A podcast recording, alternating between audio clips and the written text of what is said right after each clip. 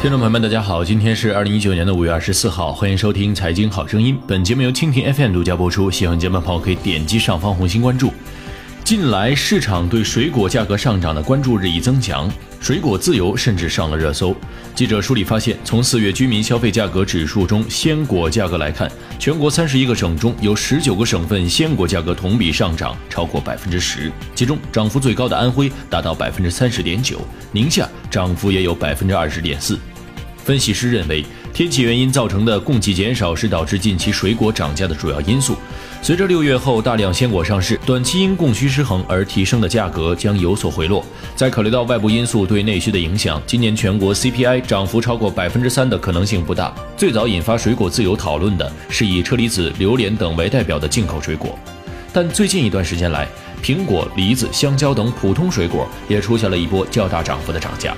农业农村部信息中心发布的二零一九年第二十周重点监测水果价格数据显示，富士苹果每公斤价格为十点三三元，较去年同期上涨达到百分之六十点七。除富士苹果之外，西瓜和菠萝的涨幅也节节升高。截止到五月十七号，西瓜每公斤价格为四点八六元，比去年同期上涨百分之二十九点七。菠萝每公斤三点九八元，近一个月涨幅达到了百分之十二点三。从全国来看，涨价的水果品种不同，涨价幅度也相差较大。国家统计局安徽调查总队周一发布的数据显示，四月份被调查的十一种新鲜水果中有九种上涨，涨幅较高的有梨，同比上涨百分之九十；圣女果涨百分之六十一点三，苹果涨百分之四十三点六，猕猴桃涨百分之二十五点六，草莓涨百分之二十五点四等。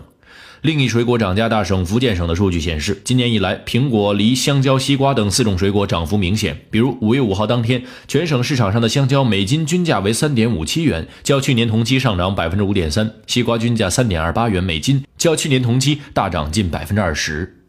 受现货价格上涨的带动，今年以来红枣、苹果期货价格均表现出稳步上涨趋势。五月二十二号，国内期货市场收盘，在多数商品期货下跌的情况下，红枣期货主力合约一九一二逆势大涨，收于涨停板；苹果期货主力合约一九一零涨幅近百分之二。截至二十二号，苹果期货年内涨幅超过百分之二十七，而红枣期货自四月三十号上市以来，累计涨幅达到了百分之十四点七。对于鲜果价格上涨，国家统计局新闻发言人在五月十五号的记者会上回应称，这明显是受极端天气等季节性因素影响，这种季节性的短期冲击不具有持续性，所以水果价格不会一直处于高位。另外，近期南方雨水增加，一定程度上增加了水果的运输成本以及储存成本。但是，最直接影响水果上涨的原因还是来自于库存。去年春天的气温低，风力加大，再者有冰雹、霜冻的影响，导致一些春天开花、秋天结果的水果减产，尤其是苹果和梨子减产的幅度较大。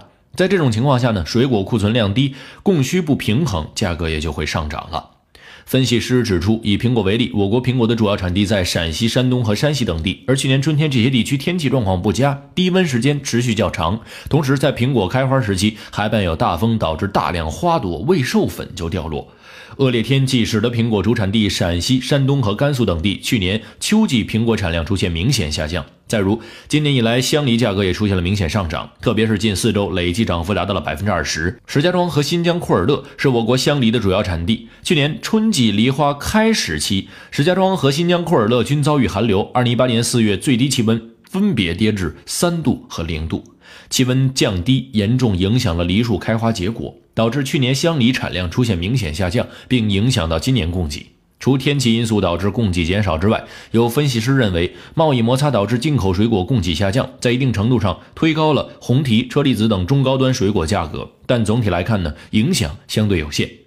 海通证券日前发布的研究报告称，受关税影响，中国从美国进口水果骤减。今年一到三月，从美国进口的水果金额较去年同期下滑了百分之三十四点八。从海关数据来看，中国从美国主要进口苹果、红提和车厘子等水果。鲜果价格的上涨加剧了市场对通胀的担心。国家统计局数据显示，四月全国 CPI 同比上涨百分之二点五，连续两个月处于二时代。食品中，鲜果价格同比上涨百分之十一点九，和三月相比提高四点二个百分点，拉动 CPI 上涨零点二二个百分点。